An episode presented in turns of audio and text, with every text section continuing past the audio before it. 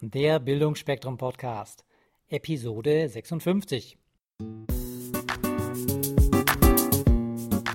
Willst du dich und dein Unternehmen weiterentwickeln? Möchtest du deine Potenziale aufblühen lassen? Dann bist du hier genau richtig. Hier bekommst du Anregungen für eine stabile Lebensfreude und Erfolg in allen Rollen deines Lebens. Grüß euch Gott, ihr lieben Hörer.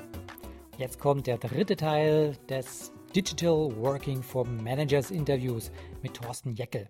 Er wird uns gleich ein paar sehr persönliche, man kann schon fast sagen, intime Einblicke gewähren in sein Leben und welche Lernerfahrung er gemacht hat. Außerdem verrät uns eine Internetressource, die wirklich super genial ist, egal ob du selbstständig Unternehmer, Manager oder Hausfrau bist.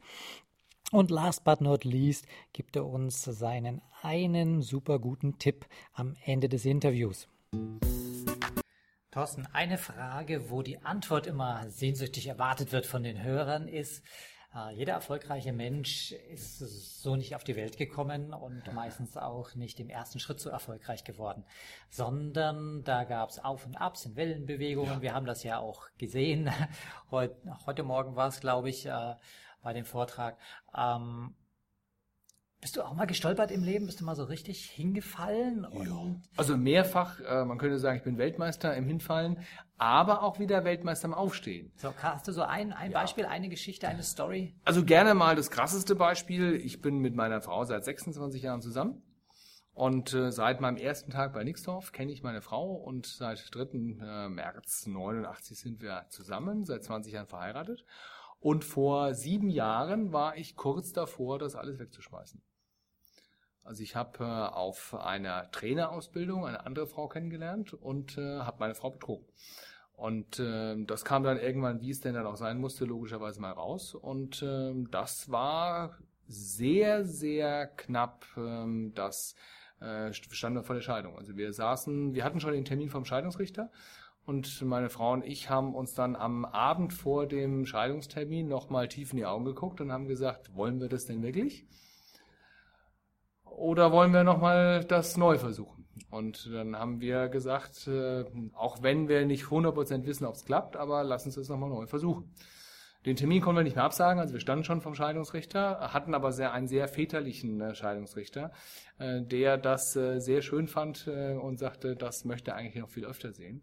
Mittlerweile sind wir nicht nur immer noch verheiratet, sondern auf einer ganz anderen Ebene. Also ich sage mal, Ehe 2.0 führen wir. Und schön. wie das ja so schön im Leben ist, es kommt ja alles zusammen. Das heißt, da wo meine Krise war, war es dann auch so, dass wir ungefähr zeitgleich dass äh, die, das Unternehmen, wofür ich als Geschäftsführer tätig war, verkauft worden ist an einen anderen Gesellschafter. Und die haben ganz entspannt gesagt, jawohl, das war eine Tochtergesellschaft eines amerikanischen Konzerns. Wir möchten das US-Geschäft übernehmen, aber das deutsche Geschäft wollen wir nicht übernehmen. Sondern wie gesagt, letztendlich wollen wir es verkaufen oder zumachen. So, das heißt, Frau weg, Job weg, also Gesundheit war zum Glück kein Thema, aber ich sag mal, damals war die Tochter irgendwo 13 oder so. Also ich sag mal dann, äh, sag mal, die Gefahr, die Tochter zu verlieren, äh, die Ehefrau zu verlieren, Job im Prinzip weg. Ähm, und das war so viel tiefer, muss ich sagen, bin ich äh, bisher noch nicht gesunken. Und selbst da, man, man braucht nur mal die, die Zeitung aufzuschlagen und die Nachrichten zu gucken. Ich sage mal, das sind First World Problems. Also ich sage mal, selbst auf dem untersten Level äh, war ich immer noch höher als viele äh, in Entwicklungs- oder, oder Kriegsgebieten beispielsweise. Aber das war so das, wo ich am tiefsten unter bin. Und was war dann deine Erkenntnis oder eure Erkenntnis? Ja, das Wichtige war einfach, und das ist meine Erfahrung, Veränderung passiert nur dann, wenn der Schmerz groß genug ist. Und für mich war es dann so, dass der Schmerz dann irgendwann groß genug war, dass ich dann gesagt habe, ich muss was anderes machen. Ich muss was anderes machen in der Beziehung. Ich muss was anderes machen im Job. Also ich muss was anderes suchen. Ich meine, ich war dann da schon irgendwo sieben Jahre. Es ging noch ein paar Jahre weiter dann. Ähm, aber ich war eben, und mein, wenn man dann irgendwo äh, sieben Jahre in der Geschäftsführung ist, ich sag mal, ich habe ein, ein, sehr anständiges sechsstelliges Gehalt verdient. Ähm, da, sag mal, ist die Komfortzone schon relativ großzügig. Ich hatte große Freiheiten. Ich hatte allerdings immer schon im Hinterkopf, mich mal selbstständig zu machen. Also ich habe in dem Moment, in dem Monat, wo ich über der Beitragsermessungsgrenze war, und da war ich, glaube ich, 26 Jahre alt, äh, habe ich sofort die private Krankenversicherung abgeschlossen, weil ich gesagt habe, ich mache mich irgendwann selbstständig. Und jetzt mit 26 ist die private Krankenversicherung einfach viel günstiger, als wenn ich da mit Mitte 40 einsteige. Freue ich mich jetzt, weil meine private Krankenversicherung ist, ist saugünstig. Also ich wusste schon immer, dass ich das machen will. Aber ich habe einfach den Arsch nicht hochgekriegt, das zu tun. Weil je weiter ich mich entwickelt habe, desto mehr habe ich verdient. So, und wenn man dann irgendwo mal 200.000 ein paar zerquetschte verdient, dann ist halt auch die Frage, fange ich dann wieder bei Null an? Und ich habe den Schmerz gebraucht, um dann zu sagen, so, das vor Augen im Prinzip, das war absehbar, dass ich dann irgendwann meinen Job verliere. Dann habe ich gesagt, okay, bevor ich ihn verliere, wäre ich aktiv. Und dann habe ich eben gesagt, okay, Leute, ich glaube, das wird hässlich ich fange an, was neu zu machen. Und ich hatte jetzt das Glück, ich hatte einen, einen unbefristeten Vertrag, der hatte sechs Monate Kündigungsfrist.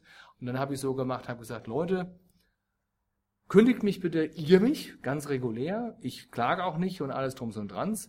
Dadurch habe ich den Existenzgründungszuschuss ähm, von der Agentur für Arbeit bekommen und den bekommt man ja zwölf Monate und dann nochmal sechs Monate die, die Krankenversicherung.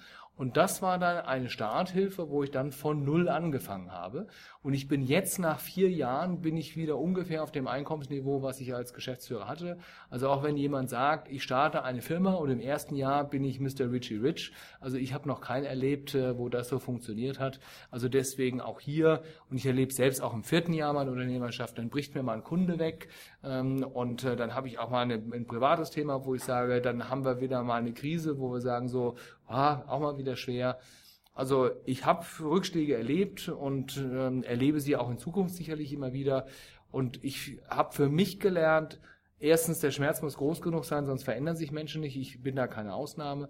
Und es ist nicht schlimm, auf die Fresse zu fliegen. Wichtig ist nur wieder aufzustehen. Und da, die persönliche Erfahrung habe ich auch gemacht, da helfen gute Freunde. Das ist, das ist wichtig, ja. Menschen, wo man einfach reden kann, wie einem der Schnabel ja. gewachsen ist und die einen gut verstehen. Thorsten, du hast so viel mitzuteilen. Das ist ein, ein, ein angenehmer Wahnsinn. Ich möchte trotzdem jetzt zum Abschluss, Abschluss noch bei der Blitzlichtrunde ein paar Fragen stellen. Einiges hast du einfach schon von dir aus erahnt und beantwortet ja. zu den Büchern. Hast du eine geniale Internetressource, die du nutzt und weiterempfehlen kannst? Ein Service, außer jetzt vielleicht den Virtual Assistant? Also wenn ich eine Quelle nur empfehlen darf, dann würde ich den Blog von Timothy Ferris empfehlen, The Four Hour Work Week, weil Timothy Ferris eine extrem gute Zusammenfassung zu vielen dieser Themen dort bringt, die ich gerade angesprochen habe. Also sowohl über das Thema Virtual Private Assistance, über neue Technologien, durchaus auch im privaten Bereich. Also Timothy Ferris, der die Vier-Stunden-Woche ja geschrieben hat, ist jemand, bis hin zu kochen, wie kann man schneller schwimmen lernen. Also Total Immersion ist zum Beispiel eine Schwimmtechnik. Ich mache ja Triathlon in meiner Freizeit. Da kann man einfach halt mit viel weniger Kraft viel effizienter schwimmen. Also Timothy Ferris ist jemand, der sehr breit ist und er hat ein Grundthema, das hinter allem hängt. Sein Thema ist, wie kann ich neue Fähigkeiten möglichst schnell lernen und für mich nutzbar machen. Und das ist genau das, was ja auch für deine Hörer spannend ist, zu sagen, Mensch, worum geht es? Es geht ja darum zu lernen, neue Fähigkeiten zu haben, die schnell anwenden zu können. Und da ist Timothy Ferris, und der hat so viele Links, also da hängen wieder viele dahinter, aber if one source, Timothy Ferris. Cool. Hast du ein Vorbild oder einen Mentor? Ich habe mehrere. Also ich habe ich finde das Modell von Mentoren super klasse und ich habe schon immer mir für verschiedene Bereiche Mentoren geholt. Also weshalb, was, heißt, einen. was heißt verschiedene Bereiche? Also und ich habe auch virtuelle Mentoren und ich habe echte Mentoren. Nenn doch mal einen echten einen Menschen. Ein echter Mentor ist für mich beispielsweise Stefan Heinrich, den ich mir jetzt hier im Rahmen der GSA organisiert habe, weil es einfach ein sehr erfolgreicher Trainer und Speaker ist, der viele der Schritte, die ich gerade als Redner noch gehen möchte, schon gegangen ist. Also im Sinne von, ich muss das Rad nicht zweimal finden, sondern ich gucke mir jemanden an, der das so ähnlich macht wie ich, aber schon fünf Schritte weiter ist und nutze die Chance, mir einfach von ihm helfen zu lassen. Das ist ein echter Mentor. Gibt dir mal ein Beispiel für einen unechten Mentor und da wird auch klar, weshalb ich sage, für bestimmte Bereiche. Ein unechter Mentor, der auch nicht mehr lebt, für das Thema charismatisches Reden ist für mich JFK. Mhm. Frage nicht, was das Land für dich tun kann, sondern was du für das Land tun kannst. Ist fast unerreicht. JFK ist aber nicht unbedingt Referenz und Mentor für mich, wenn es um die Frage Umgang mit der eigenen Ehefrau geht.